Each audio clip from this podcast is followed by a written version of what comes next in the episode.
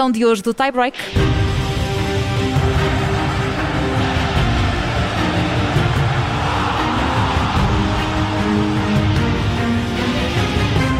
E junta-se à tarde em direto a jornalista do Observador, Mariana Fernandes, ainda que à distância a partir de Lisboa. Olá, Mariana. Boa tarde. Olá, boa tarde.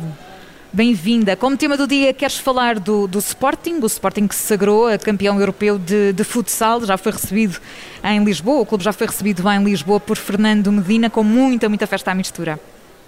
Sim, exatamente. Acaba por ser aqui um bocadinho o tema do dia de ontem. O tema do dia de hoje vai ser obrigatoriamente também um dos temas da semana e um dos temas desta temporada desportiva, porque a verdade é que o Sporting é aqui uh, campeão europeu e um bocadinho à semelhança daquilo que disse no Dias uh, ontem, uh, nessa conferência de imprensa depois da final contra o Barcelona. eu acho que as pessoas ainda não têm muito bem noção, e contra mim falo, contra todos nós falo, daquilo que o Sporting acabou de fazer em futsal, porque não é futebol, não é? Porque acabamos sempre por dar um bocadinho de mais de importância importância ao futebol, erradamente, eh, porque a verdade é que esta equipa de futsal do Sporting tem vindo a fazer história, tem vindo a fazer história nestes últimos cinco anos, em que foi a quatro finais europeias, em que ganhou duas eh, e em que continua então a mostrar que tem, se não a melhor, pelo menos uma das melhores equipas de futsal eh, da Europa. Foi então recebida, como disseste, na Câmara Municipal de Lisboa por Fernando Medina, também por Frederico Varandas, que se juntou aí à comitiva, que recebeu também a comitiva e que teve um discurso que não deixa de ser bastante particular, portanto, obviamente, a elogiar a equipa, a elogiar também o clube, eh, porque esta foi a quarta vez que Frederico Varandas foi eh, recebido na Câmara Municipal de, de, de Lisboa por uh, conquistas do clube uh, desde que assumiu o comando do Sporting. Portanto, também a dizer que o Sporting recuperou o seu ADN e que não existem nesta altura agendas próprias entre Alcochete, entre o multidesportivo e o pavilhão João Rocha. Portanto, a deixar também algumas achegas, digamos assim, ao futebol, mas também às outras modalidades. Este é também então o nosso tema do dia, o Sporting campeão da Europa de futsal. E Mariana, vamos eh, passar para a memória do dia, vamos recuar até 1949, uma, uma grande tragédia, assinalamos os 72 anos. Sim, porque faz hoje 72 anos que o futebol europeu ficou eh, chocado, verdadeiramente chocado, com aquele que ficou conhecido como o desastre de Superga. Foi a 4 de maio de 1949 e esta história acaba por cruzar-se também com a história do futebol português.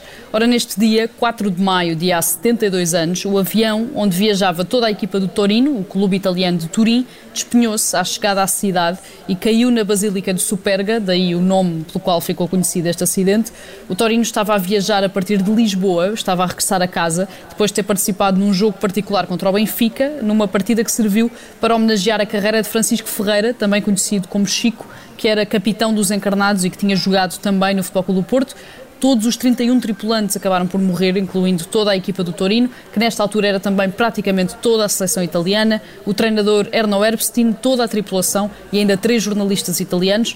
A tarefa difícil, por motivos óbvios, de identificar todas as vítimas foi assumida por Vittorio Pozzo, que na altura era o selecionador nacional de Itália, e de todo o futebol do Torino acabaram por escapar apenas o presidente, que não viajou porque estava com gripe, o lateral Sauro Toma, que estava lesionado, e ainda o quarto guarda-redes, Renato Gandolfi para além da óbvia ligação que este desastre tem a Portugal, é preciso sublinhar também que Chico, o jogador que era o homenageado na partida entre o Benfica e o Torino, ficou devastado com as notícias, com os relatos da altura, a garantirem que passou muitas noites sem dormir e enviou muito dinheiro às famílias dos jogadores que morreram, tendo até uma fotografia da equipa do Torino no armário de troféus que tinha em casa.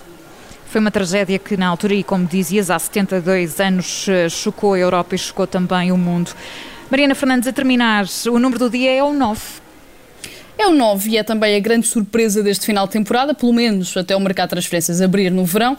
José Mourinho vai suceder a Paulo Fonseca e assumir o comando técnico da Roma na próxima temporada, neste que será o nono clube da carreira, daí o nosso 9 de hoje. E este foi um dia animado ali no Twitter da Roma, já que durante a manhã o clube anunciou oficialmente que Paulo Fonseca vai sair no fim da época, portanto ao fim de dois anos na capital italiana, e essa notícia abriu espaço à notícia seguinte, que é o facto de Mourinho ir então regressar à Itália, 10 anos depois. Ele que orientou o Inter Milão entre 2008 e 2010, tendo conquistado duas Série A, uma Liga dos Campeões, uma Taça de Itália, uma Supertaça Italiana. O treinador português deixou o Tottenham há cerca de duas semanas. Ele garantiu desde logo que não iria ficar muito tempo sem treinar e cumpriu, tendo sido também neste período muito associado aos escoceses do Celtic, sendo que estas conversações com a Roma terão sido obviamente facilitadas por Tiago Pinto, português que é diretor desportivo do clube italiano. Mourinho, que não conquista qualquer título desde 2017, quando ganhou a Liga Europa com o Manchester United, vai assim prosseguir a carreira num clube que está atualmente no sétimo lugar da Série A, também numa situação muito complicada na meia-final da Liga Europa, já que foi goleada pelo Manchester United na primeira mão por 6-2. Quanto a Paulo Fonseca, segundo a imprensa inglesa, terá um lugar ao sol na Premier League, já que é o favorito do Crystal Palace para suceder a Roy Hodgson. É com o regresso de José Mourinho que terminamos o tie-break de hoje com a jornalista do Observador Mariana Fernandes. Obrigada, Mariana. Até já. Até já.